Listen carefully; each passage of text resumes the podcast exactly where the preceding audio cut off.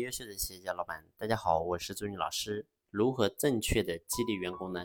现在很多企业都喜欢给员工发放所谓的奖金，然后呢，以此想方设法的让员工更加有动力去完成工作。但是事实上呢，你会发现很多企业给到员工奖金了，给到员工所谓的激励了，但事实上呢，起到的效果却非常的差，甚至呢，可能一点效果都没有。那么到底是什么原因？导致了这种情况的发生呢？其实核心的根本就是在于你犯了平均主义的错误。什么意思呢？也就是说，你的激励是所有人都有的，并不是说掌握在少数人手里。而且你激励的对象因为很多，所以呢，最后导致就是每个人到手分配的激励是非常少的。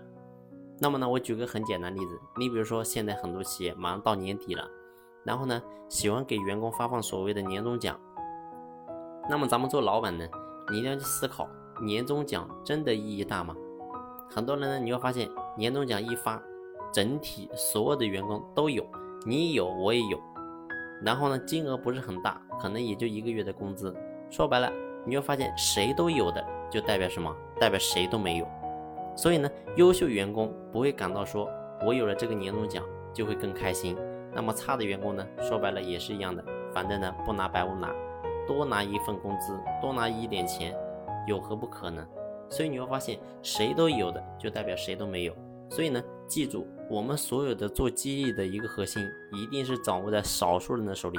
也就是说，假如说今天我们做一个激励政策，然后呢，只要谁哪个员工完成了，然后呢，我们一次性奖励一万元、两万元，那么这个数额是比较大的。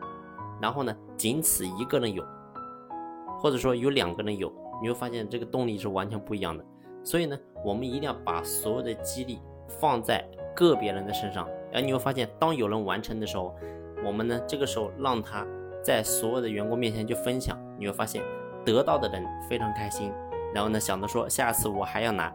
那么没有得到的人呢，他会想着说，我下次我也一定要想方设法去拿到这个奖励。所以呢，这才是我们真正做激励的核心。而不是说所有人都有，记住一句话：所有人有的代表所有人都没有。所以呢，咱们老板所做的激励，千万不要犯平均主义的错误。